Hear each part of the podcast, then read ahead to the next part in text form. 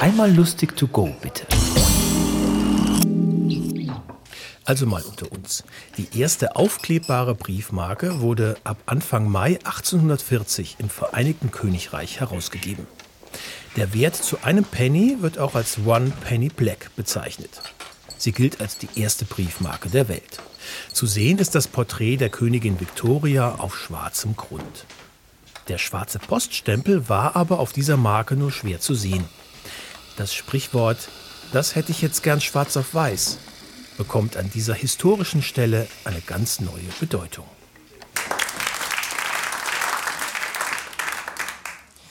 Es hat auch Briefe in meinem Leben, die ich bereut habe, die ich es äh, abgeschickt habe. Nicht, weil, weil ich nicht dazu stehe, aber weil es mir einfach ein Angst macht wegen, äh, wegen der Behörde oder wegen denen, die ich angeschrieben habe. Das ist so einer davon. Äh, sehr geschätzte Kantonspolizei Thurgau. Ich wende mich mit diesem Schreiben an Sie, weil ich ein Problem habe, das ich gerne mit Ihnen besprechen möchte. Und zwar ist es so, dass ich es nicht ausstehen kann, wenn mir eine Ampel die Weiterfahrt untersagt.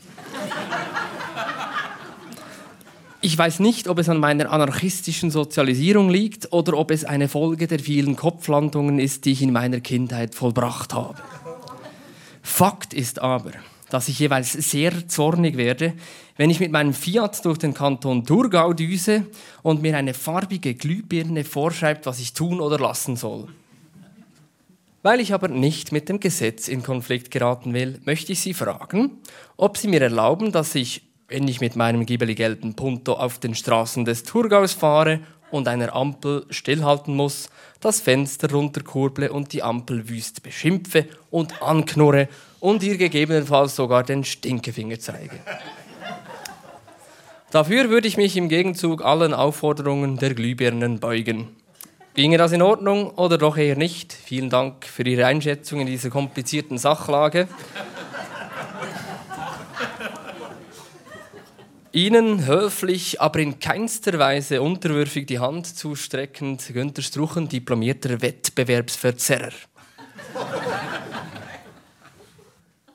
Sehr geehrter Struchen, mit großem Erstaunen haben wir Ihren Brief gelesen. Es muss schon eine Weile her sein, seit Sie mit Ihrem giebeli-gelben Fiat unsere schöne Gegend durchquert haben.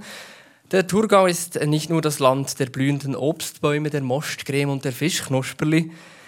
Der Kanton Thurgau ist auch bekannt für seine Kreisel, die sich aneinanderreihen wie Perlen an einer Kette.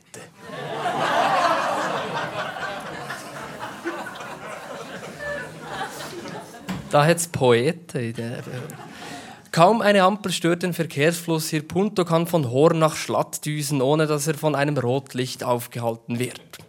Es besteht höchstens die Gewahr, dass sie, abgelenkt durch die mehr oder weniger glücklich gewählten Sujets, inmitten der Roundabouts ein paar Zusatzrunden fahren.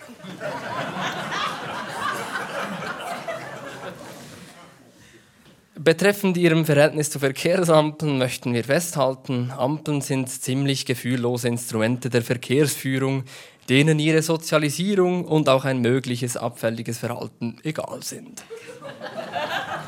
Halten Sie auch weiterhin bei Rot an, ob Sie dabei fluchen, bleibt Ihnen überlassen. Wenn es Ihrer Psychohygiene dient, wollen wir Ihnen gewiss nicht im Wege stehen.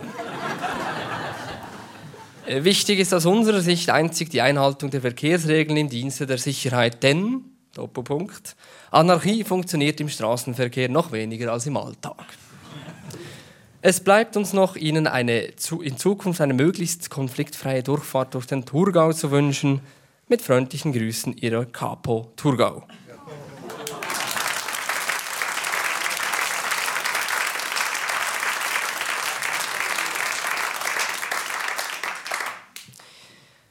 als Briefschreiber, ich habe insgesamt mal zählt, so 1200 Briefe geschrieben.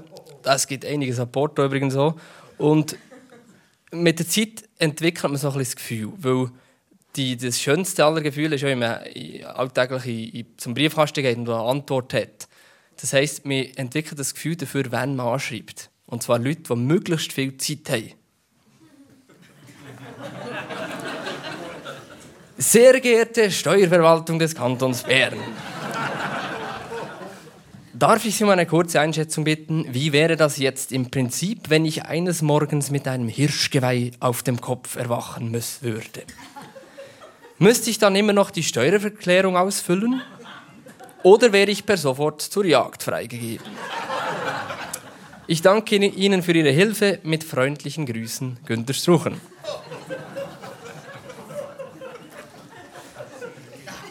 Rekord A Post. Sehr geehrter Herr Struchen, besten Dank für Ihr Schreiben.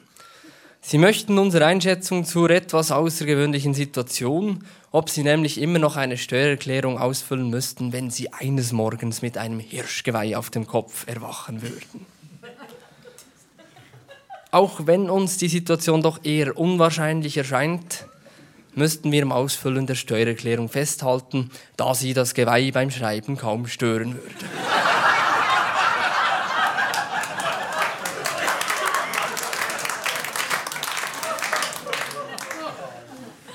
Voraussetzung wäre aber, dass Sie immer noch unter Ihrer bisherigen ZPV-Nummer registriert bleiben und nicht etwa ins Register der zutraulichen Wildtiere aufgenommen wurden. Jedenfalls, der Gedanke ist faszinierend, denn Sie wären dann so oder so ein Hirsch im Ausfüllen der Steuererklärung.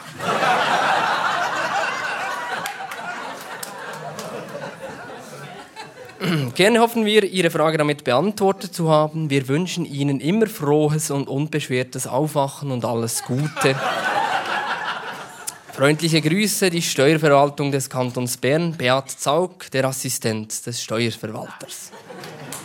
PS, verzichten Sie auf Waldspaziergänge in den Herbstmonaten.